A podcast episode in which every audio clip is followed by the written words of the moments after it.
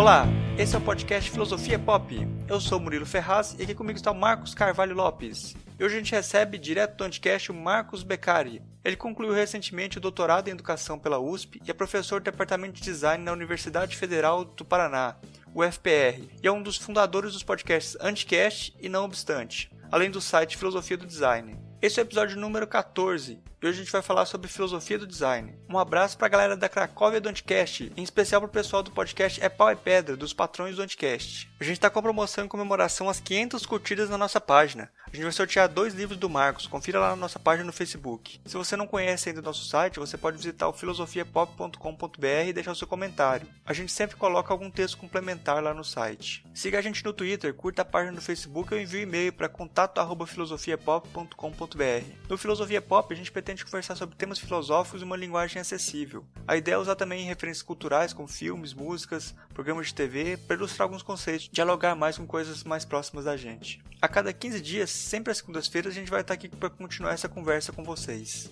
Vamos então para nossa conversa sobre filosofia do design.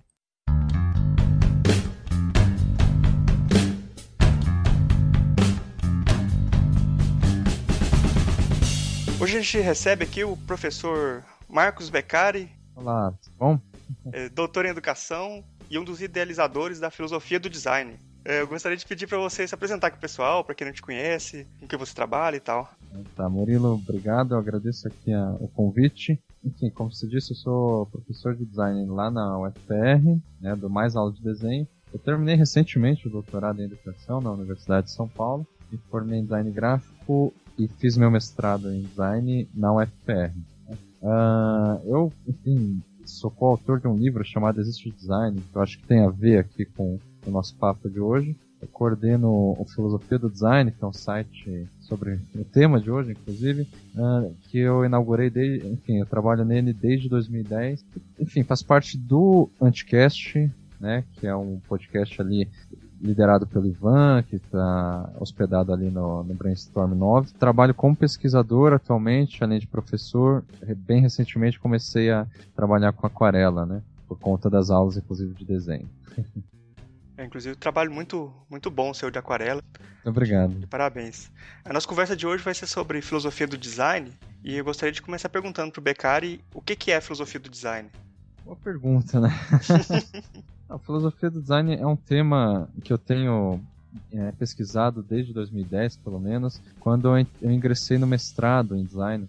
Na verdade, inicialmente, minha pesquisa de mestrado não tinha nada a ver com isso que eu passei a chamar de filosofia do design. Era algo, enfim, filosófico, porém sem exatamente um nome, uma área, e estava muito assim disperso por conta disso. Aí minha orientadora ela me apresentou, mostrou uns artigos, uns autores da Inglaterra principalmente, mas também da Austrália, dos Estados Unidos, que propuseram na década de 90 uma disciplina para o design chamada Philosophy of Design.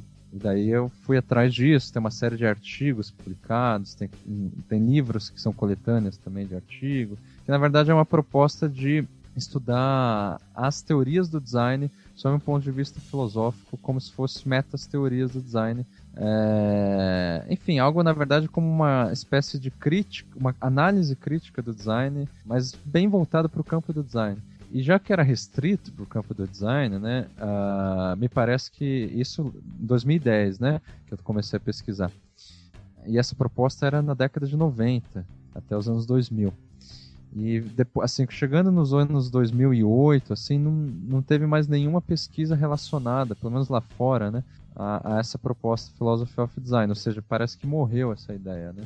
E daí, assim, a partir de, de então, no meu mestrado, eu comecei a pensar numa filosofia do design que seja, na verdade, não restrita ao design. Porque a, a minha hipótese é que, assim, morreu porque design é um campo muito restrito, né?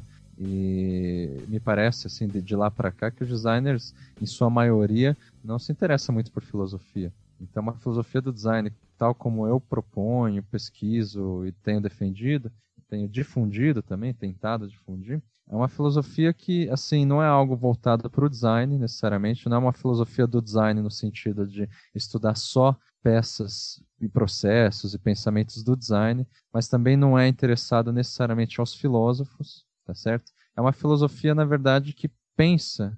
É como se a gente pensar, por exemplo, filosofia da arte, tá certo? Filosofia da arte, claro que alguns vão defender que é algo, sei lá, próprio do, da filosofia, né, que só filósofos podem fazer filosofia da arte, outros vão pensar que é, só artistas têm a capacidade de filosofar sobre a arte, mas assim, a filosofia da arte a gente pode entender como é, uma reflexão filosófica sobre os aspectos da arte, tanto estética quanto processos criativos, é, é, enfim, processos de percepção. E é nesse sentido que eu penso o design como uma reflexão filosófica, né? A filosofia do design como uma reflexão filosófica que gira em torno desse termo, dessa ideia, dessa noção de design que me parece muito eh, cada vez mais valorizada eh, na contemporaneidade e mais presente e decisiva na, na vida das pessoas.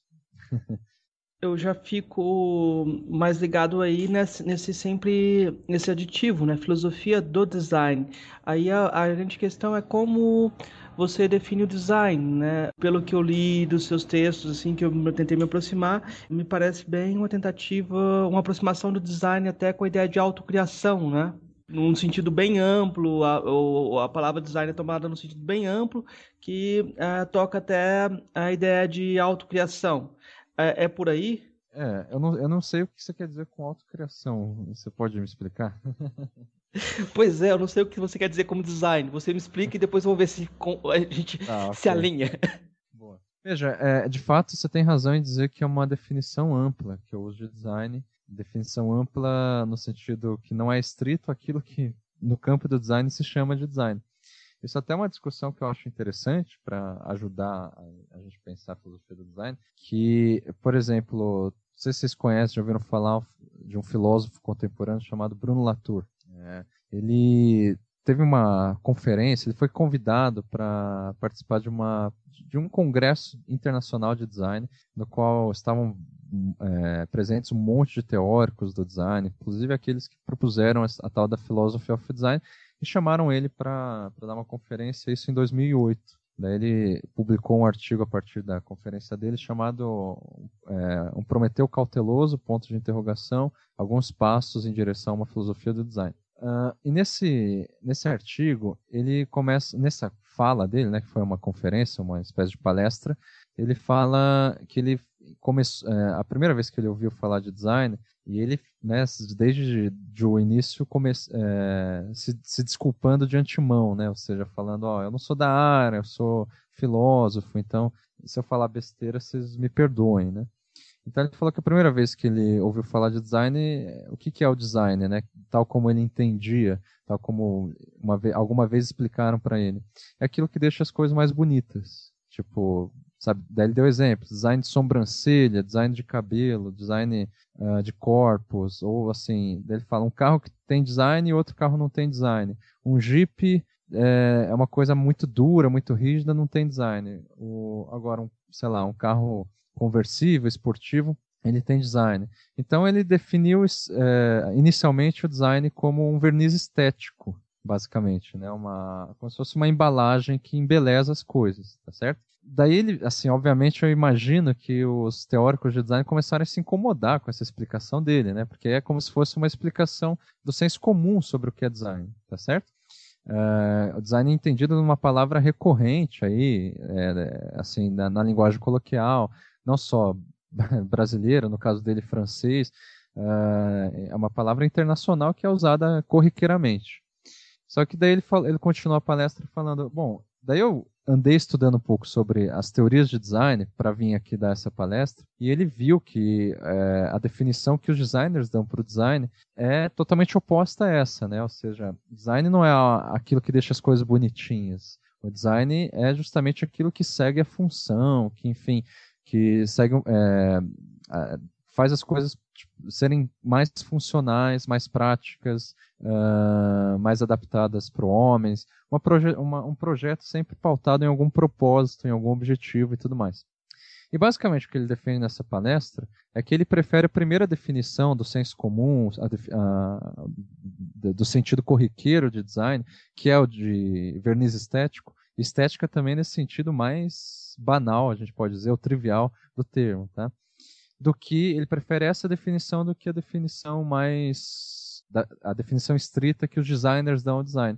E daí ele argumenta por que, ele prefere isso. E eu estou falando isso por quê? Porque o que eu chamo de design, assim, de uma maneira muito para ser rápido e didático, é exatamente como as pessoas, de maneira geral, assim, corriqueiramente, me parece, usam o termo design. Aquilo que deixa as coisas mais bonitas. tá? É isso. Agora, a relação com a autocriação eu ainda não entendi, enfim. Né? Por isso que, de repente, se você me falasse um pouco mais disso, eu posso te dizer se, se tem a ver ou não. Ah, que eu, geralmente você, a gente sempre fala de ordens teleológicas, você tem um telos, né? E o romantismo, as filosofias, ah, dos, do, a partir de certo momento, elas começaram a questionar essa perspectiva teleológica, sempre funcional, né? Dando uma abertura para uma, espé uma espécie, uma, uma, perspectiva mais estética, né? Até a invenção da estética vem disso, né? É uma perspectiva da filosofia que surge lá no século XVIII, XIX. Aí quando você, você pensa em autocriação, você não tem um telos definido, você não tem uma destinação, você vai criar destinações e vai criar a partir de uma perspectiva estética. Aí, é claro, a estética nesse caso se confunde com ética. A gente vai ver como essa, essas coisas se complicam bem mais e a própria ideia de, de autocriação pode ser remetida para momentos anteriores. Mas é, essa ideia, eu, de, como aproximando de autocriação, eu pensei nisso a partir su, do uso que você faz da palavra arts em, em latim. Uhum. Né? Essa a ideia, uma, uma coisa muito importante que as pessoas geralmente pensam na técnica como sentido só negativo, aí eu gosto muito de uma, de uma má tradução que um professor meu, um amigo meu faz, um poeta chamado Gilberto Mendonça Teles, ele é linguista, ele é bem uh, reconhecido, e ele faz uma tradução ruim. Ele fala que a palavra arte vem de artes em latim e de arete do grego. Essa passagem do arete para o grego ele fala que se justifica pelo campo semântico. Ah, essa passagem aí que, eu, que eu, eu acho que é muito frutífera, né? E que é a grande sacada da má interpretação, né? Não importa se ela é verdadeira ou é falsa, mas que ela dá, um, dá um, uma riqueza de interpretação muito grande, né? Você pensar que a palavra ET é traduzida por virtude, né? Então você teria uma ligação entre estética e ética e podia pensar muita coisa a partir disso. Então foi nesse gancho que eu pensei, peguei seu trabalho. Legal, legal. É, eu acho que eu entendi agora questão da criação estética e concordo. Daí você mencionou o Ars, né? Eu acho que eu teria que explicar também um pouco disso para o ouvinte, não sei. Porque na minha é, de, é, tese de doutorado eu faço essa relação e essa questão da, de a gente retomar alguns termos do, latim ou do grego e tal, é, na minha opinião, é sempre assim mal intencionado mesmo, sabe? Quer dizer, é, a não ser que a gente queira encontrar uma verdade, uma verdadeira é, caminho, um verdadeiro caminho etimológico, uma verdadeira filologia, né, história das ideias e tal. Só que, enfim, quem busca a verdade, para mim, é, é, é, metafísico, né? Então, desde o início, assim, eu sempre, sei lá, tenho uma aversão à metafísica, a essa questão de encontrar uma essência, uma verdade das coisas. Então, eu fiz um caminho etimológico e filológico para relacionar a noção de ars com design. Tá? Eu, já, eu já, antes de explicar essa, essa relação, é, só sobre a questão da autocriação, assim, eu, de certa forma, acho que o design tem a ver com a autocriação se a gente entender que a, a criação é impossível. É, a criação como algo entendida assim, uh, existe uma alma criativa ou algum indivíduo, algum agente criador que vai criar alguma coisa inédita que sem esse agente, sem essa agência, sem esse, essa alma e tal, não haveria essa criação. Nesse sentido, a criação é impossível. Agora, é, nesse mesmo enunciado, a gente pode entender criação como, bom, já que não há um agente criador, não, quer, não, não significa que as coisas não são criadas. As coisas são criadas a, a, a, to, a todo instante por ninguém, né? Então é outro sentido de criação, né? É, a gente entende daí criação como simples mudança, né? Quando, sei lá, eu tropeço e caio no chão, eu crio uma dor em mim, tá certo? Nesse sentido, daí sim, é, é, é uma autocriação, não foi, não foi eu que criei necessariamente, embora eu que tenha caído. Uh, se eu bato em alguém, eu crio a dor no outro. Mas entende, não, é, é, é uma coisa assim que se, se dá por nenhuma agência em específico se não houvesse o outro, a, a dor seria só na minha mão, né? Enfim, então esse sentido de criação que eu acho interessante, assim, é criado, mas sempre é um acaso. E quando a gente cria alguma coisa, inclusive uma obra de arte, cria alguma ideia e tal, a gente, por ser fruto do acaso, é, a gente só soma acaso ao acaso já existente, né? Acaso eu estou querendo dizer ausência de causa, entende? Essa é a definição mais interessante, eu acho, de acaso. E é, eu sempre é, é um paradoxo, né? Eu coloco o acaso como causa de tudo, mas para dizer que não há causa, basicamente.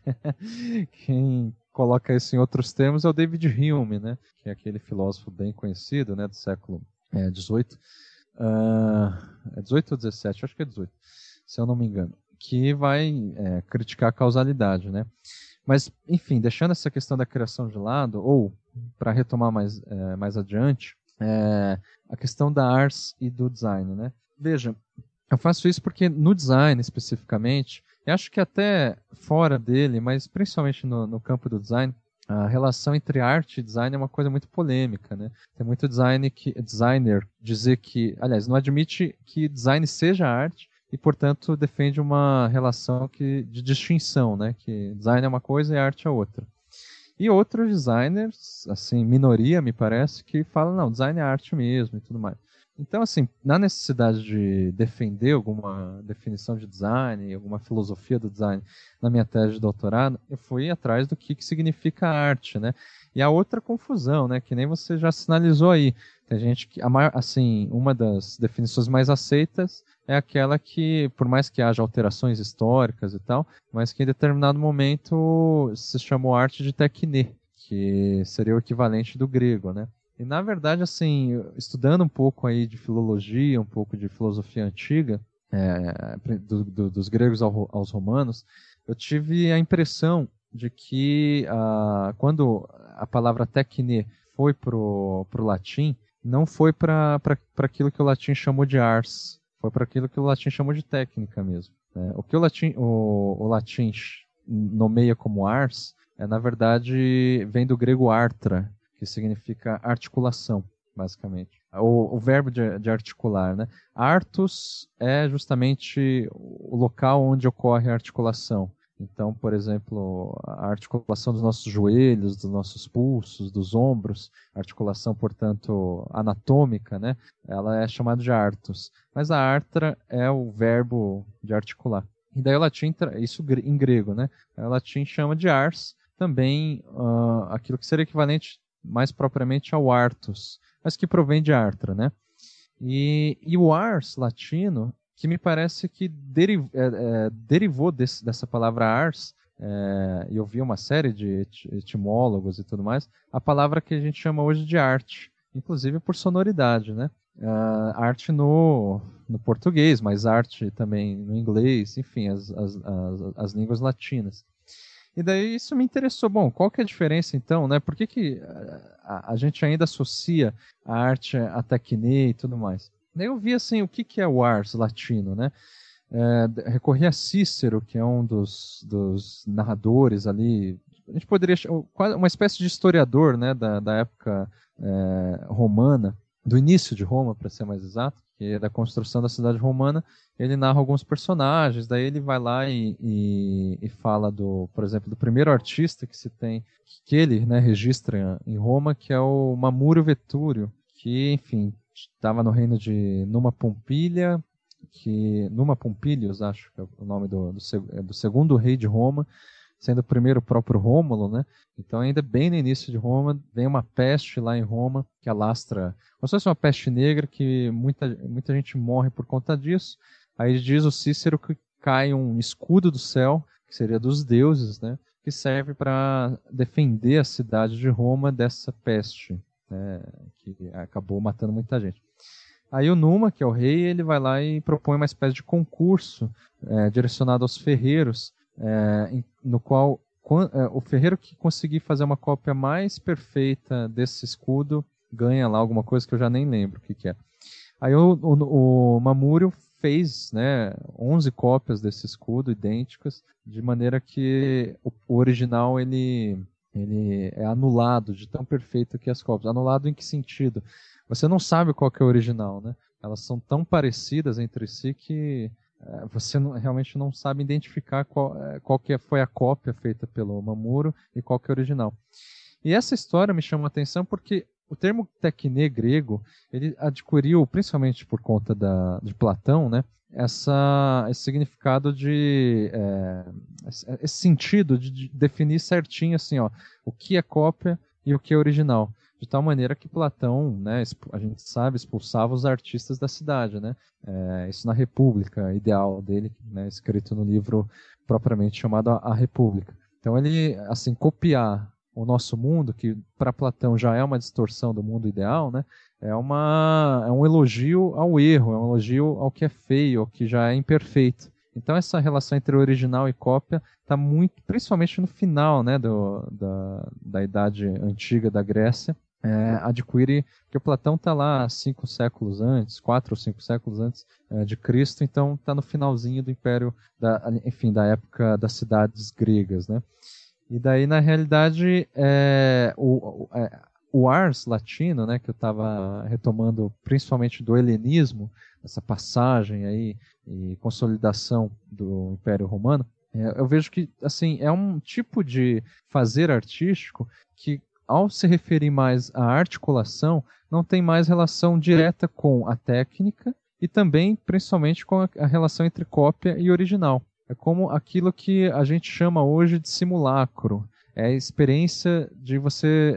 É, simulacro significa a simulação que simula a si mesmo, ou seja, que não tem um modelo original. assim, né? A simulação é diferente de simulacro porque a simulação ela é, sempre você sabe que tem algo sendo simulado. O simulacro não, porque é aquilo assim, você é, copia alguma coisa, no caso o escudo de Mamuro, só que não, é, a, a, cópia vale mais do que o original, muitas vezes. Mas enfim, você simplesmente anula essa relação entre original e cópia.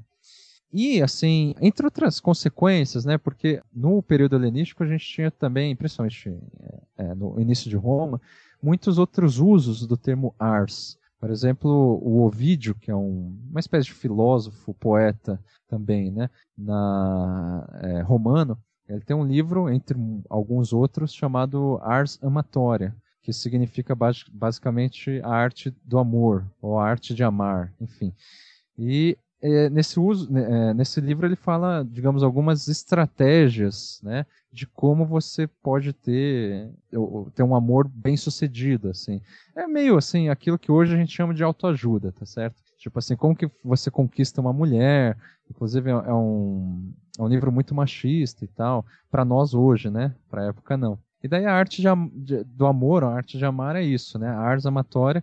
E a ars tem também, portanto, essa, essa é, esse significado de estratégia, de uma coisa que está muito relacionada ao movimento, a saber é, respeitar a ocasião ou agir conforme a ocasião e principalmente assim contar com o acaso, né, com a sorte, saber se adaptar às diferentes circunstâncias. E essa questão de essa ênfase de adaptação às circunstâncias, ao, ao que vem do acaso e tal, é, é uma coisa que retoma muito a filosofia sofista grega, né? É, a retórica, né? A retórica basicamente é você saber explicar uma coisa direcionada para públicos diferentes, né?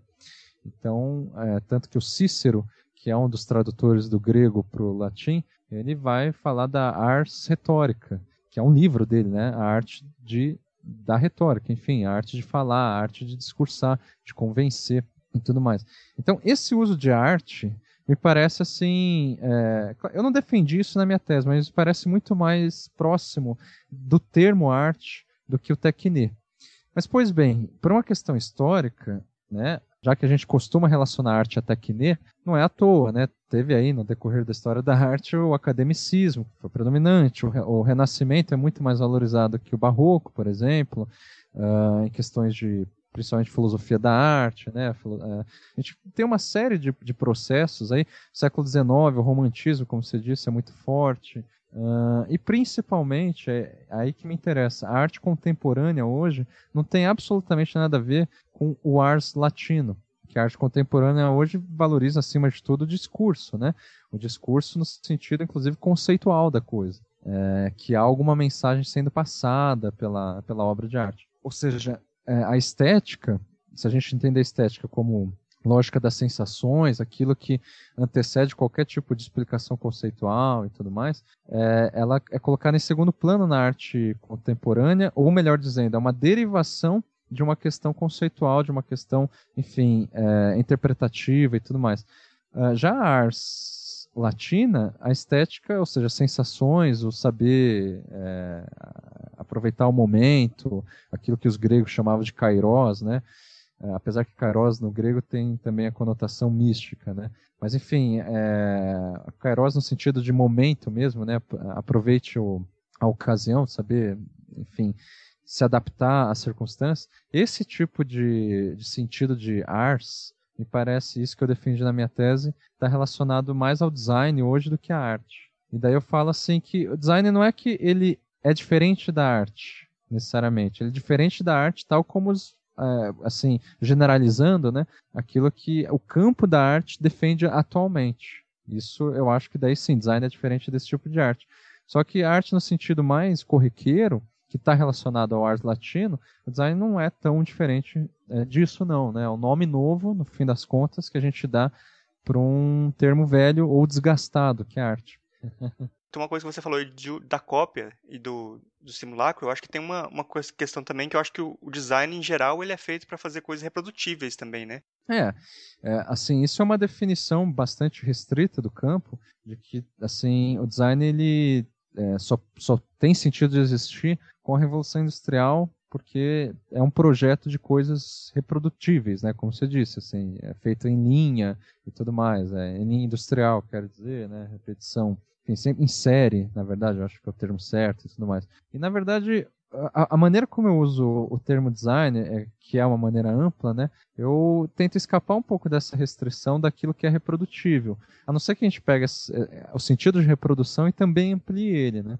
Então, por exemplo, quando uma criança começa a imitar os gestos do, do, do, pai ou do professor, ou começa a assimilar alguma coisa que vê na TV, portanto ele está reproduzindo alguma coisa, então para mim ele está fazendo design também, entendeu? É um gesto de saber assimilar, né, copiar, tem um pouco de mimes aí, né, mas sem se importar com o original, né? Você copia, mas ao mesmo tempo se apropria e, e, e, e nesse, nesse movimento você cria algo novo, inevitavelmente, né? Então esse sentido amplo é, é, o que eu chamo de design, desde que essa reprodução seja também no, no sentido amplo, entendeu? É, e não algo, sei lá, propriamente industrial. É, também, né? Acaba abrangendo também.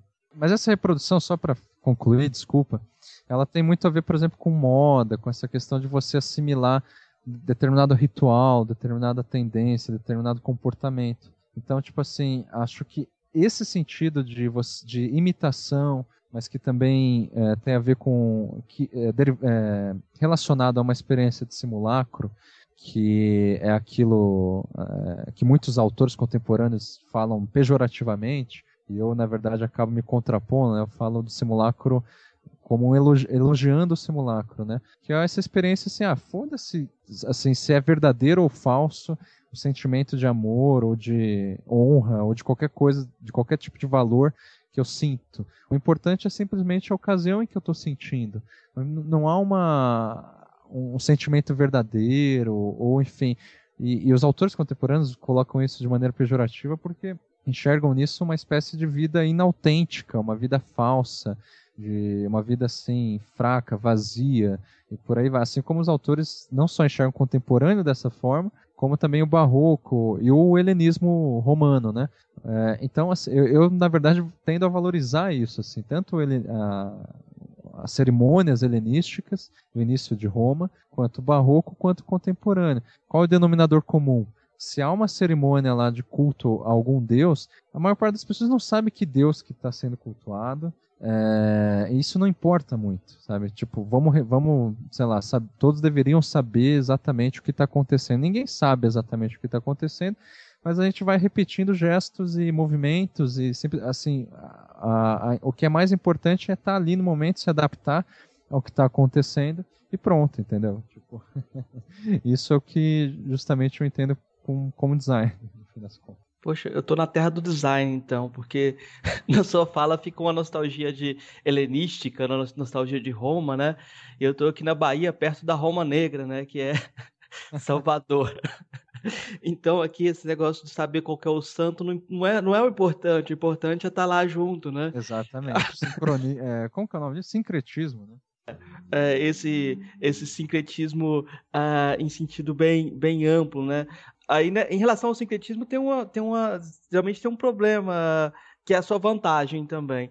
Ninguém vai matar o outro por causa do secretismo, né? Já que tem tanto Deus assim, você não sabe qual é o certo, então, nessas perspectivas politeístas, geralmente tem menos problemas em, em relação a, a guerras religiosas, né? Assim, ninguém vai matar Sim. o outro se.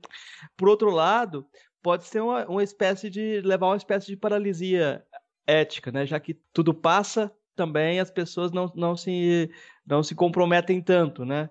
Uh, entre as duas opções, eu prefiro a segunda, né? É, mas eu, eu conversando com o Murilo antes, eu falei, ah, o, o, o Beccari parece ser um politeísta, que ele não sabe o que que tá rezando lá, não, mas ele vai lá e reza um pouquinho. Na dúvida, você participa do, do, uh, do jogo. Pensando nessa, nesse politeísmo romano aí. Aí uma coisa para mim curiosa é que você critica a distinção aparência e realidade, mas continua usando o termo real. Aí não sei se você repõe a dicotomia quando você faz a divisão entre imaginário do real e imaginário da ilusão. Eu queria que você comentasse um pouco isso. Ok. Veja, antes de comentar, eu já comento sobre isso, mas a questão de é, das duas opções lá que você falou que você prefere a segunda, é, geralmente é, as pessoas têm essa impressão de que, sei lá, o simulacro, esse uso que eu faço do termo design, é uma coisa que está orientada eticamente a uma, a uma espécie de anarquia onde tudo é livre e tudo mais. E não, assim, não é bem assim porque a, a ocasião ela não é menos rigorosa do que a explicação dela, né? Então, tipo assim, isso não, não anula a guerra, por exemplo, não anula, sabe, não é um estado assim, tipo, eu discordo que o sincretismo é uma coisa assim que gere menos violência, né? Porque as regras do jogo são outra, de fato, assim, num sincretismo. Ninguém vai brigar por, por qual deus que está sendo cultuado, se você confundir os deuses e tal. Isso, de fato, não é o que gerou a dominação do Império Romano, é, por exemplo, né? Mas o pessoal vai brigar se na ocasião você errar um gesto, entendeu? se, por exemplo, você for para o trabalho de shorts, se o seu trabalho for um, né, alguma coisa assim, cuja regra, cujo o ritual é você ir de, de, de, roupa formal, né? Então há outras regras, só que assim, a, a, explicação não importa. Agora que há algumas rigorosidades, digamos assim, algumas coisas que dão problemas, assim, principalmente é, éticos, é, e, e, portanto há compromissos éticos também. É, isso, uma coisa não anula a outra, né? Então, principalmente na filosofia trágica, eu acho que aí dá para fazer a ponte com a sua pergunta, é, de fato. Só um comentário pra, sobre esse negócio do ritual, hum. que é muito interessante. Aqui da porta de casa, minha casa é muito barulhenta aqui em Santa Amaro, uh, teve uma um, passeata da juventude evangélica, primeira passeata da juventude evangélica. Aí, o, tinha um, o, lógico que não era passeata, era um monte, era quase um, um axé evangélico, né? Uhum. O rastão do axé evangélico. E para começar o culto, subiram no palco e começaram a cantar uma ladainha, como se fosse onomatopeia. E com certeza eu ouvi várias vezes repetindo a palavra Exu. Uhum. a primeira, a primeira ladainha chamava Exu. Eu falei, poxa, aqui realmente o negócio é tem que tem que tem que pedir para Exu, senão não vai. Sim, pois é. É uma regra do, do contexto aí, né? Ah, mas assim, a questão da filosofia trágica, é, de maneira similar, quando é, eu explico um pouco da filosofia trágica, ou quando as pessoas por conta própria vão ler, a primeira relação que elas têm com a filosofia trágica é também relacionada a uma espécie de resignação ou niilismo ou algo assim pessimista. Quando, na verdade, é, se você reler, né, ou enfim, pelo menos do meu ponto de vista, não me parece que tenha essa relação direta com o niilismo ou com uma uma falta de uma inação, né? tipo uma ausência de ação e tudo mais. É, sabe, o, o, o, trágico ele, não, ele pode ser uma pessoa engajada politicamente, por exemplo, apesar de ser uma contradição de termos muitas vezes. Então, assim, nesse mesmo, sei lá, dinâmica de paradoxos, de repente, ou falsos paradoxos, eu falo do real e do imaginário. Mas assim, como que eu defino o real e como que eu defino o imaginário, né? O, o, o real é tudo que existe. e o, o, o, imaginário não é o oposto do real. porque o imaginário também existe. Agora você vai perguntar, bom, e o que não existe? O que não existe, não existe. Então a gente não sabe o que não existe. É... Agora, quando a gente fala Deus, é uma palavra que existe, é um conceito imaginário que, por mais que tenha sido inventado e não seja palpado, não seja palpável, né, seja algo, sei lá, abstrato, e, enfim, seja uma experiência é, estética também e tudo mais, tudo isso não se opõe ao real. Então, em primeiro lugar, o imaginário ele não é oposto ao real, tá certo? É como se o, o, o real, assim, se, se, sendo real tudo que existe, o imaginário é uma parcela do real, que é a parcela humana, né? Ou seja, com humano eu quero dizer aquela parcela que a gente acrescenta, ou como se fosse um filtro que a gente, pelo qual a gente consegue interagir com o real. Assim, então coloco o imaginário como se fosse uma, assim, uma coisa inevitável do homem, de, do homem, é, o pessoal de gênero fica bravo, né?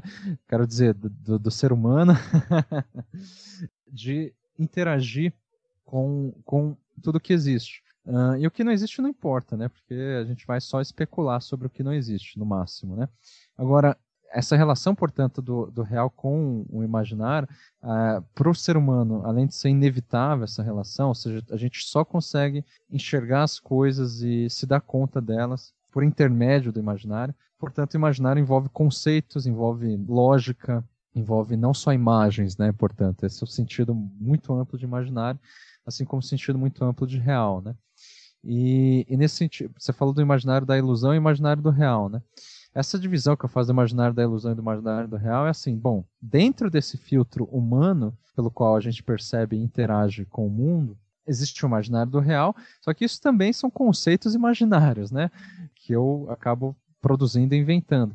E o imaginário da ilusão. Qual que é a diferença? Assim, a ilusão é, digamos, um, uma dinâmica do imaginário de negar aquilo que existe em prol de uma expectativa do que poderia existir e não existe. Então ele é sempre tipo é, movido em prol de uma intenção, de uma de, é, daquilo que seria o oposto da adaptação à ocasião, oposto ao elogio do momento, ao enfim, ao saber se adaptar, né? Oposto à questão do, do ars, né?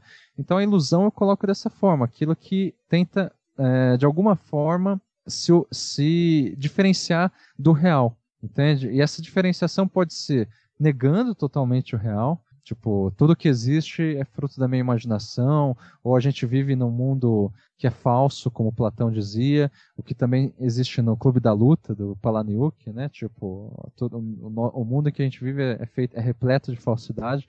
Tudo isso é uma relação de, assim, de, não, de, de denegação em maior ou, ou menor nível em relação ao real. Você simplesmente, tipo, quer a, a própria é, intenção de alterar o real é, no sentido de controlar e ter domínio total sobre o que acontece, é também uma forma de ilusão, porque se você quer alterar é porque existe alguma coisa de errado nisso, né?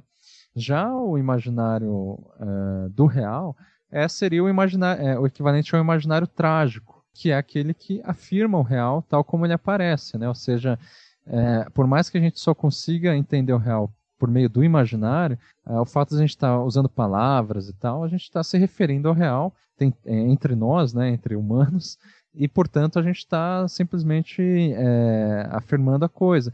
É, um exemplo que eu dou na minha tese, para deixar clara essa divisão, é do personagem Dom Quixote, do Cervantes, e a Madame Bovary, do Flaubert, que são personagens clássicos na literatura, né? romanescos principalmente, né? na literatura de romance. Uh, o, o Don Quixote, ele enxerga dragões ao invés de moinhos de vento, tá certo?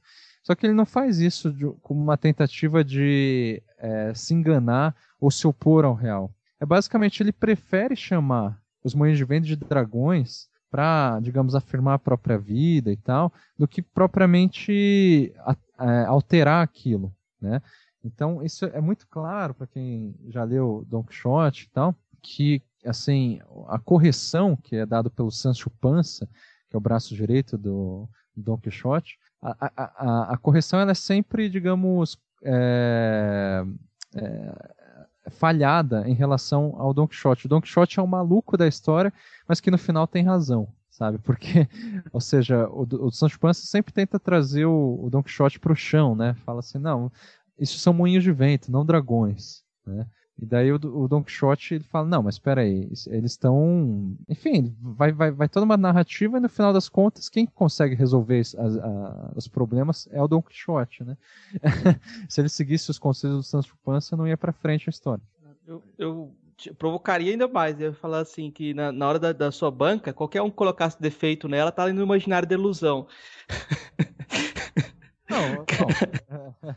na minha banca, enfim, na minha vida, de modo geral, a, a, a, quando as pessoas col colocam defeito, é, né, tipo, se eu simplesmente coloco assim, não, as pessoas estão erradas, eu estou certo, isso seria da ilusão, imaginar da, da, ilusão da minha parte, né, não da parte das, das, pessoas. Eu simplesmente tento encaixar, né, e ver algum sentido possível naquilo que é, eu estou dizendo e tudo mais. Mas o, o, problema é que com isso a gente não está reivindicando uma verdade, né, isso que também é uma, é uma dificuldade quando eu defendo essa filosofia do design. Uma filosofia do design, por estar pautada nessa noção de design, ela não está dizendo assim uma verdade. Então não faz sentido dizer quem está certo ou quem está errado, né? Tipo, uma discussão, assim, ah, eu discordo e tal. Na verdade, só é outra forma de fazer design, é uma brincadeira, uma ocasião, né? Naquela ocasião existe alguém certo e errado. Mas assim, a, a, não, não, existe uma verdade absoluta pela qual defender e arriscar e assim, tipo, apostar uma vida toda nela. Que é o que acontece no exemplo que eu estava dando da Madame Bovary, que ela, enfim, pensa no tipo de, no modelo de vida que não corresponde ao modelo, a vida que ela tem, né? Uh, então, assim, ela, a história dela, eu acho que não tem problema de spoiler, né? Porque já tem aí mais de 100 anos, né? Uh, veja, é, ela no final se mata porque ela não aguenta, né? Uma história, digamos, depressiva é, do meu ponto de vista, né? É, porque ela não, não suporta a vida que ela tem, ela não suporta o marido que ela tem, que foi prometido para ela casar e tal. Então, esse tipo de, é, uma é, é um processo inteiro de, do, do começo ao fim de negação do real que leva ao suicídio. Então, assim, esse tipo de, de conduta ou de orientação imaginária, que é assim, que não é muito clara, geralmente, assim, não é tipo assim, as pessoas não falam, ah, tá tudo errado, mas elas simplesmente sofrem com o real sofrem com uma injustiça social, sofrem com aquilo, e daí elas simplesmente assim tentam encontrar causas, tentam encontrar soluções e sofrem cada vez mais com isso. Isso é uma ilusão. Isso é o imaginário da ilusão. Não estou dizendo que o sofrimento é errado ou oposto ao real. Pelo contrário, o sofrimento ele, ele é uma forma, inclusive, de afirmar o real, né? Quando você assume o sofrimento, né? E fala, ó, eu sofro com isso e não pretendo dar uma solução para esse sofrimento necessariamente, no sentido de encontrar uma causa, uma explicação para ele.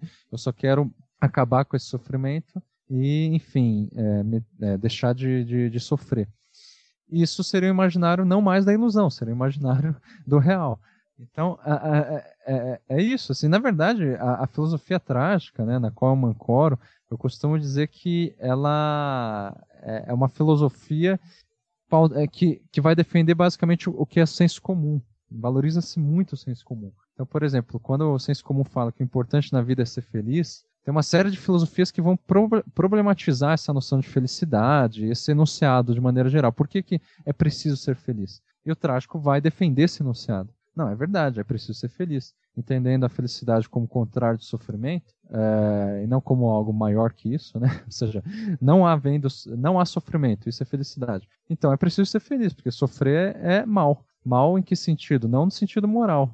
É um mal no sentido assim, todo mundo já sofreu e sabe que o sofrimento é uma coisa que incomoda, tá certo? Só isso. É, é, o, o trágico e a, assim, todos esses vocabulários que eu acabo criando como imaginário do real, imaginário da ilusão, a própria categoria, né, imaginário em, é, em relação ao real. Isso tudo são, na verdade, vocabulários e artifícios para defender o senso comum, basicamente.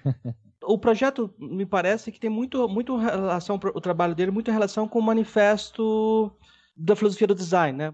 Que é de 2011, isso, não é? E no manifesto ele, o Beccari fala uh, de procurar construir a partir de perspectivas marginais, de buscar uh, estar, não, não depender do reconhecimento, algo desse jeito, tem um discurso nesse sentido. Agora que ele tem o doutorado, etc, etc, que ele já tem reconhecimento, uh, eu posso perguntar para ele assim, ah, muitas vezes acusavam o filósofo que eu estudo, o Richard Roth, que eu estudei bastante, fiz doutorado sobre ele, de autocontradição performática, né? Que sempre ele entrava, os enunciados dele entravam em autocontradição. Eu acho que é uma acusação boba, porque já que não existe o, o real, a questão é você ter a crença, né? Você estar tá alinhado ou não, acreditar ou não no que ele está falando. Uh, mas aí eu posso te, te, te, provocar e te dizer que você está inventando a autocontradição como performance também. E agora que você está reconhecido, como é que faz? Não, é. eu, é, basicamente, assim, essa questão da contradição, né? Assim, eu tenho uma coisa pessoal de, de não gostar de contradições. Inclusive, tipo, se há alguma contradição, é preciso admiti-la para que não seja tão contraditório assim, né? Então, se você não admite a contradição, fica mais contraditório ainda. É preciso dizer que é uma contradição. Uh, mas assim, você citou o, o, manifesto que eu fiz. Eu não lembro de ter falado de, de algo que não busque reconhecimento necessariamente, mas se eu falei nesse manifesto, de fato é uma coisa que eu, digamos, mudei de opinião. Se for o fato, né, que eu não lembro é, desses termos necessariamente, porque é, eu nunca fui contra, uh, isso seria contraditório, né? A questão da fama, do reconhecimento, ou sei lá, da popularidade, da comunicação, da comun comunicabilidade enfim, de maneira mais popular, no sentido de massa mesmo, né? Eu acho que isso é, é necessário porque faz parte das convenções sociais, né? E as convenções sociais é basicamente a nível coletivo aquilo que são as ocasiões a nível individual, é, as circunstâncias e tal. É, agora, essa performaticidade pelo paradoxo, eu não, assim, eu até entendo, por exemplo, se é alguma coisa intencional, como no caso do Zizek, me parece, o Zizek, né? Que é aquele filósofo esloveno, né? Que ele, eu acho interessante até, ele assim gosta assim da, da performance pela performance, assim. De certa maneira, eu também acho interessante isso, né? Pensando inclusive na retórica, nos sofistas, eu tenho muita influência disso. Agora, a minha postura, sei lá, ética e filosófica é, no fim das contas, não é pautado, não é direcionada estritamente à performance, né? Eu realmente, assim, acho que todo mundo que estuda filosofia, é, no fim das contas, se preocupa com alguma coerência, e coerência entendida aí como contrário de, de, de paradoxos ou de contradições, certo? Então, assim, por, se eu acabo pecando por na, é, caindo na contradição, é por erro meu, porque na minha cabeça, digamos assim, é tudo muito coerente. Tá entendendo? é por erro de, de, de, eu não conseguir explicar, é por uma falha minha, eu acho, assim, sei lá. É, é, ou sei lá, quer dizer, uh, ah, para mim as coisas fazem muito sentido, assim, eu até acho que eu tenho uma, uma certa obsessão pela lógica, mas lógica no sentido não estrito, tipo matemática e tal, lógica no sentido de busca por coerência. Então, assim, as coisas têm que fazer algum sentido e, e o próprio fato de eu falar, bom, esse sentido é sempre imaginário, a lógica e a coerência é sempre imaginária, afirmar que é sempre imaginário também é uma, é uma obsessão lógica da minha parte, entende? que eu quero basicamente dizer, ó, é, a lógica é imaginária, porque se não for, ela é contraditória, né?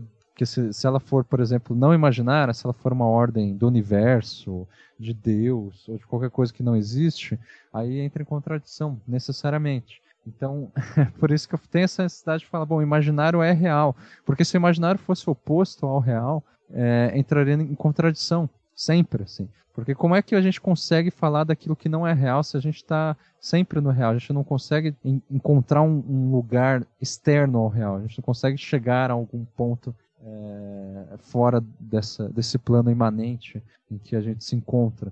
Então, o, o imaginário ele tem que assim não se opor ao real. Ele precisa fazer sentido. E nisso acabo é, contra, assim, me, me, posicionando contra a, a, o paradigma filosófico ocidental, né? que sempre coloca o real em oposição a alguma coisa, inclusive em oposição ao imaginário, como no caso do Lacan. Né? Então esses termos né, é, que, que eu uso, eles acabam gerando essas confusões. Pô, o Beccari está falando de real e imaginário, o Lacan também. Aí se de repente meu interlocutor entende Lacan e gosta do Lacan, por exemplo, ele vai achar que a minha fala é contraditória. vai falar, pô, o Beccari não entendeu Lacan. Mas para mim faz todo sentido, né? De repente o cara não me entendeu. eu não me fiz entender. Uh, tem um debate sobre superinterpretação do Hort com Humberto Eco, né? Que o Hort vai defender que não pode haver limites prévios da interpretação. E ele fala, por exemplo, da chave de fenda. Você pode fazer muitas coisas com a chave de fenda. Não precisa ser só a parafusar. Você pode, de repente, coçar suas costas com a chave de fenda. Ou você pode, sei lá, coçar o ouvido com a chave de fenda. Isso ele falou na, na, no debate oral. Na hora de colocar no escrito, ele tirou esse negócio de coçar o ouvido, porque era um pouco demais, né? Você coçar o ouvido com a chave de fenda. Né? e o Humberto Eco se fixou nesse coçar o ouvido com a chave de fenda para mostrar que o outro estava errado, que tem que ter um limite da interpretação, né? Uhum. É, esse é um ponto que eu acho interessante quando você pensa na, numa filosofia do design que vai para além da, do funcionalismo puramente, né? Você tem um, algum, algum limite que é do corpo ou da, sei lá, ambiental, algo assim, né? O que, que você acha disso? É que tá, a questão do funcionalismo no design, é, eu não, assim, não me pauta exatamente numa crítica, assim, aos enunciados mais recorrentes, por exemplo, ah, a, a, cadeira é feita para sentar, portanto a gente vai fazer uma forma que segue a função. Eu não vejo necessariamente um problema nesse enunciado mas no discurso funcionalista, tal, é, de acordo com o contexto onde ele estava inserido. Ou seja, tem a ver com o Círculo de Viena, no início do século XX, tem a ver com uma linguagem universal, a busca de uma linguagem universal, é, em contraposição ao, a, a, polifonia, a polifonia e tal, a, hegemonia, é, aliás, a busca, portanto, de uma sociedade melhor, no, no qual significa um ser humano melhor, é, uma educação melhor. Então, tudo isso está por trás do, do, funcionalismo, né? Por trás no sentido Foucaultiano, né? Está lá é, enraizado no discurso, genealo, enfim, por genealogia. É, então, apesar do Foucault não usar esse termo, né, genealogia, é arqueologia, enfim. É, então, assim, é, nesse sentido, o que eu faço de crítica contra o funcionalismo é propriamente filosófica, tal como eu entendo, né, a filosofia nesse sentido, inclusive Foucaultiano, que é encontrar essas, o que está por trás do, dos discursos, assim, inclusive das críticas e tal. Então, o, o, o que acaba, assim, inclusive dificultando muitas vezes o diálogo, quando, enfim, é, principalmente é, quando participa às vezes do, do Anticast ou em palestras e tal, é que assim a, a, a minha crítica ela é, ela faz é, o meu raciocínio é sempre na filosofia e desrespeito a enunciados filosóficos. Então, tipo, é, trazer exemplos, sei lá, que nem esse da, da chave de fenda e tal, eu procuro sempre fazer, mas é uma coisa sempre arriscada, né? Porque eu tô, tô no exercício conceitual imaginário da filosofia, né? Ou seja, eu fico sempre é, batendo nisso. É óbvio que, assim, é preciso ter, no caso do, do funcionalismo, é, uma oposição né, que vá justamente denunciar ele. Só que essa oposição ela corre o risco de cair num, num antifuncionalismo, como já existiu, né, uh, ou num pós-moderno e tal, que basicamente é um funcionalismo que às avessas, né. Então, assim, tendo consciência disso, eu acho interessante o, o Latour, né, que sempre volta nesse enunciado, assim, tudo, tudo que se contrapõe a algo, é, corre o risco de, de reproduzir esse algo contra o qual se, se, se contrapõe, né? Então, é, é, essa é basicamente a linha de argumentativa mais recorrente no Latour. Esse é um cuidado que eu acho interessante de ter, assim, e que acaba sempre é, incomodando um pouco, justamente por essa né, paradigma platônico ocidental que a gente tem, de que as pessoas precisam tomar uma posição, né? elas não podem ficar relativizando as coisas e, e por aí vai. Então, é, é nesse sentido que de repente acaba gerando essa, sei lá, essa uma contradição performática ou sabe é, é, contradição eu lembro que é uma, uma das acusações que o Bauman sempre faz aos demais filósofos ao enfim o próprio Lipovetsky também entra nisso é, que assim a contradição é um sintoma no sentido de algo, uma manifestação ruim é, do contemporâneo, né? Ou da, do vazio, do, do niilismo que está se instaurando, por aí vai. E me parece basicamente que essa contradição só faz sentido nesses termos em relação a uma coerência esperada, né? A uma coerência, e uma coerência no caso do Bauman e do Lipovetsky é uma coerência moderna, né? Aliás, o pós-moderno é sempre isso, né? Aquilo que não é que se opõe ao moderno, aquilo que no, fu no fundo, no fundo, gostaria que se mantivesse no espírito moderno. Né? Você quer falar alguma coisa para concluir esse bloco agora, Beccari? Assim, eu não sou muito bom em concluir as coisas.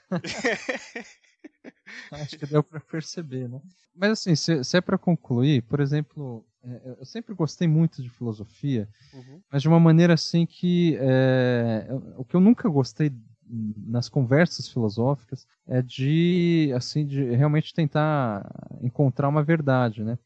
Então, por exemplo, sempre tive amigos, sei lá, na época da adolescência que jogava RPG e tal. É, que sempre falavam, por exemplo, de das teorias dos multiversos e dos universos paralelos e tal. E eu, assim, obviamente, de acordo com as, essas teorias dos multiversos, eu sempre me incomodava, porque tem sempre um fundo metafísico, né? Por mais que tenha bases científicas e, e tudo mais. Só que assim, daí eles perguntam, pô, Beca, então você não concorda com a teoria dos multiversos. E a questão não é de discordar ou concordar. Assim, eu não concordo com a explicação dela. Agora, a gente pode alterar o significado disso, né? Por exemplo, é óbvio que a gente já vive em universos paralelos se a gente pensar que cada pessoa tem um universo próprio, né?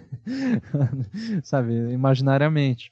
Então, é, tem um passado, uma história, um conjunto de vocabulários, um conjunto de sentidos, sentimentos e, enfim, é, acontecimentos próprios que são universos assim paralelos no sentido que nunca vão se se, se, se misturar totalmente e, e, nunca vão se confundir um com o outro. Então, nesse sentido, eu acredito na teoria dos multiversos, só que é um sentido que não é aquele da teoria dos multiversos. Né? É, então, é, é essa manobra, de repente é um pouco safada da minha parte, eu costumo fazer bastante.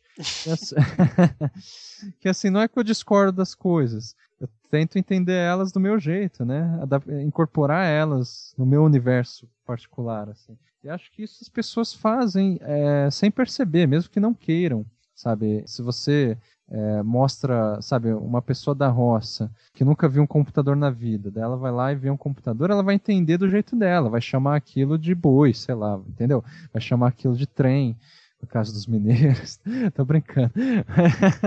Mas sabe, tipo, as pessoas vão incorporar cada qual em seu imaginário, porque isso é indesviável, digamos assim. É, e nesse sentido que eu acho assim que eu tento assim, que eu não me, não me coloco assim exatamente contra alguma coisa ou contra o funcionalismo e tudo mais, mas eu tendo a sempre distorcer as coisas de, de acordo com o meu filtro, né? É, e assim, claro, tem um limite assim, bom, é, em, em que medida isso é ilusório ou não é ilusório, né? Acho assim, se funciona para sua vida, e daí pode ser considerado inclusive um nome um outro sentido para o funcionalismo, né? Se funciona no sentido de você não está se autodegradando com isso, sofrendo e, portanto, enfim, negando a vida que você tem, se pelo contrário você faz uma distorção da realidade, tal como Dom Quixote fazia, mas para afirmar e começar a, a, a, se alegrar né, com, com as ocasiões, com cada acontecimento, isso para mim não, não parece nada ilusório, né? É, parece basicamente um imaginário trágico do real. Ele quase vira pragmatista, aí ele fala do real, me, me entristece muito, porque aí ele fala do Pondé. Pondé? Eu falei do Pondé?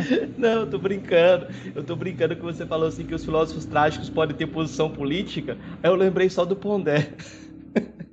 Mas por que do Pondé? Eu não entendi. Oh, ele é um filósofo trágico que tem posições políticas, né?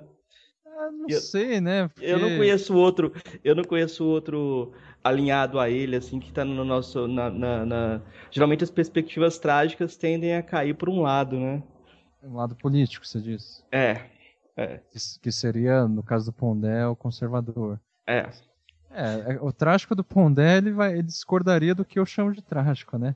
Eu já até conversei com ele e tal. Ele é um trágico tal como, sei lá, o Lacan, o Sartre chamam, o próprio Kafka chamam de, de trágico, né? Então ele é alinhado a esse tipo de, de trágico. Ele, por exemplo, não, não gosta muito do Nietzsche, né? Ele não é Nietzscheano. Ele prefere Kierkegaard, ou, enfim, outro Pascal, etc, né? É, Dostoiévski, uhum. na literatura, né? Ele gosta muito de Dostoiévski. E daí Só... o trágico, nesse sentido, é um, é um trágico, sim, relacionado ao pessimismo, por exemplo, né? É, é, o que eu chamo de trágico dramático.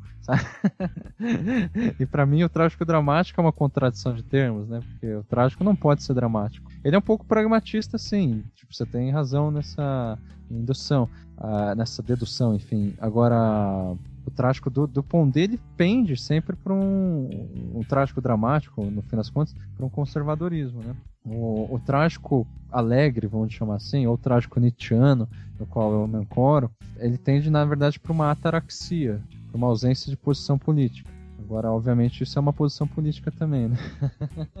eu acho que você tende quase por pragmatismo, por pragmatismo no sentido do William James, mas você vai descobrir isso ainda, está no caminho. Talvez, né? Mas, é, bom, eu, eu, pelo que eu leio do já li do William James, acho bem bizarro. Mas o pragmatismo no sentido mais comum do termo, politicamente eu sou bem a favor, assim.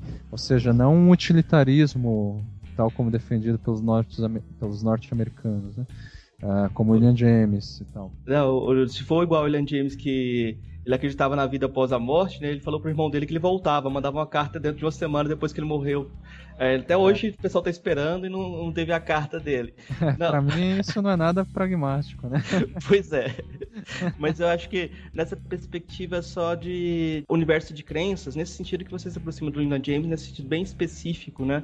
É, de que vai o que funciona para o sujeito, né? O que funciona para a pessoa, no sentido individual. Né? Eu, acho que, eu acho que isso não é suficiente hoje em dia, mas uh, porque a gente tem uma perspectiva muito mais intersubjetiva. Mas a gente, uh, você está numa perspectiva mais intersubjetiva já também. Só nesse ponto que eu estou aproximando com o William James. Vamos especificar para não, não ficar tão bizarro. Então é isso.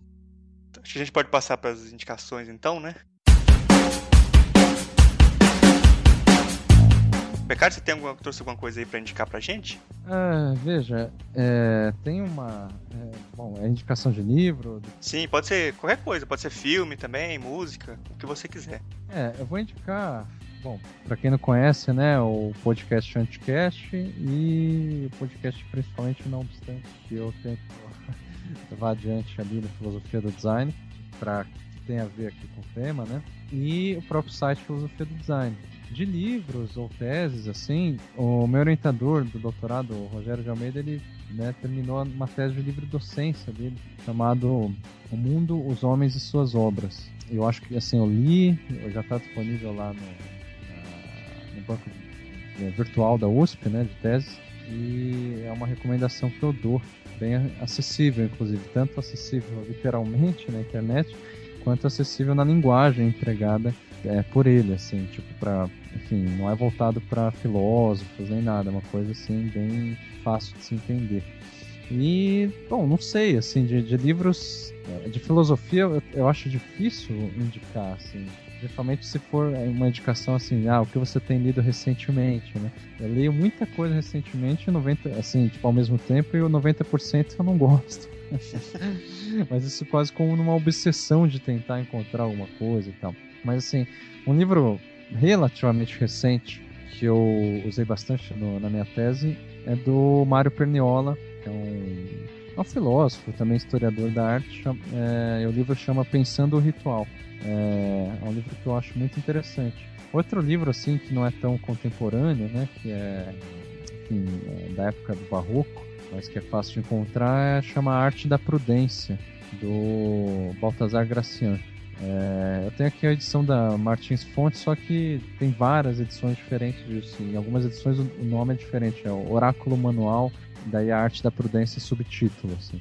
Enfim, é uma outra indicação que eu dou, porque eu gosto muito do Baltazar Gracian, que foi um, um pensador barroco. E é, é, isso, né? Não sei, tipo, é, se precisa de mais indicações. Não, o que você quiser aí, tá tranquilo. Eu acho que esse é o suficiente, né? Clément Rosset, a gente fez um, não obstante sobre esse filósofo, acho que assim, eu sempre leio todos os livros dele que ele lança e tal, e eu gosto muito, né, um dos filósofos contemporâneos que eu, indicaria todos os livros dele. Tá ok. É... Marcos, você tem alguma indicação aí pra gente hoje? Eu tenho uma indicação só, eu não sei até uh, se para mim se encaixa no tema do design, acho que até junto com o Latour, trabalhou com a questão do design, que é um, um livro do Sloterdijk, ou Sloterdijk, não sei como o pessoal pronuncia aqui, a Morte Aparente no Pensamento. Ele foi publicado em Lisboa, mas é uma boa introdução ao pensamento dele, uh, e vai pensar a noção de, de educação num sentido bem amplo. Eu acho que se aproxima até dessa ideia do que a gente estava debatendo aqui. Né? Ele, ele, começa lá na Grécia Antiga, mostrando como surgiu o homem teórico, mas chega é, é, é, trabalha muito com a noção do, do, do epoquê, né, do, do, até o Herschel no, no, no, no século XX, mas tem muito essa a perspectiva de como a construção do homem teórico acabou sendo uma, um, um design, né? Você criou esse homem teórico e criou uma posição do homem teórico, né? E de repente ela não funciona mais. Você tem que sair dessa posição para pensar, né? Só, só esse livro, só esse livro tá bom. Ah, bom, então a gente está chegando aqui no final do programa. Quero agradecer muito o Becari por ceder esse tempo aí pra gente, que foi muito bom. muito bom receber você aqui no nosso programa. Eu adoro esse tipo de conversa e tal, quer dizer, é uma diversão, né? Sabe, quando se conversa assim sobre algo que você gosta, o pessoal conversa de futebol, eu acho um saco, mas eu entendo que, eu, imagino, eu suponho que eles estejam se divertindo muito. Então, para mim é muito divertido esse tipo de, enfim, é, conversar sobre filosofia sempre. Beleza, eu vou abrir aqui então espaço para você deixar aí algum meio de contato, divulgar o seu trabalho, qualquer coisa aí que você quiser falar. Ah, legal. É, se eu soubesse eu não teria falado antes, mas eu vou acabar repetindo então, né? É, o principal meio de produção de conteúdo que eu tenho na internet hoje é o Filosofia do Design, né? Que é o site filosofiadodesign.com que a gente tem publicado ali, eu e uma equipe de outros colaboradores, ah, uma série de textos, assim, basicamente reflexivos, né, filosóficos, uh, sobre isso que eu tenho é, proposto, chamado Filosofia do Design.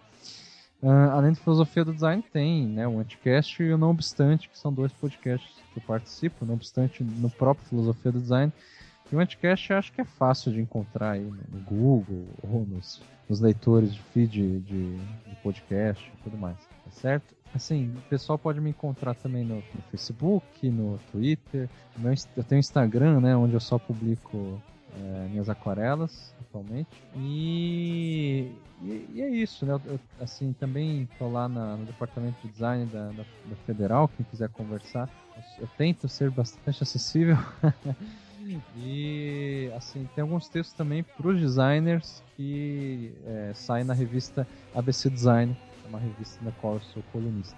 Aí tem as aquarelas também, né, que tá vendendo aí do, na internet? Isso, se quem tiver interesse em conhecer minhas aquarelas, eu sempre é, é falo para entrar no próprio Instagram, porque na descrição do meu Instagram tem um outro site, que é o cargocoletivo.com.br, é, e na qual esse site sim é, é voltado para vendas de aquarela. Então, tipo, eu geralmente faço esse caminho, assim, ver lá no Instagram. Eu até eu gosto do Instagram como um, uma espécie de galeria, assim, acho bem funcional, né? Já que é para entrar em contradição. E daí, enfim, esse site de venda de aquarela, ele não é tão funcional assim quanto o próprio Instagram, mas ele funciona para vender. Beleza, quero agradecer muito aqui a presença do, do Beccari, foi uma conversa muito boa aqui, um prazer ter você aqui com a gente. Peço para você que está ouvindo comentar no site filosofiapop.com.br. A participação de vocês é muito importante, é o que dá confiança para a gente continuar o nosso trabalho. Se você quiser, também pode mandar um e-mail para contato@filosofiapop.com.br. Lá no site a gente coloca todas as referências citadas aqui no episódio, também os links para as nossas redes sociais e para a página no Facebook. Se você quiser ajudar a gente, compartilhe os episódios com seus amigos. Deixe também sua avaliação no iTunes, que ajuda a gente a subir na classificação e trazer mais ouvintes. Obrigado a todos e daqui a duas semanas a gente está de volta. pianos to sing.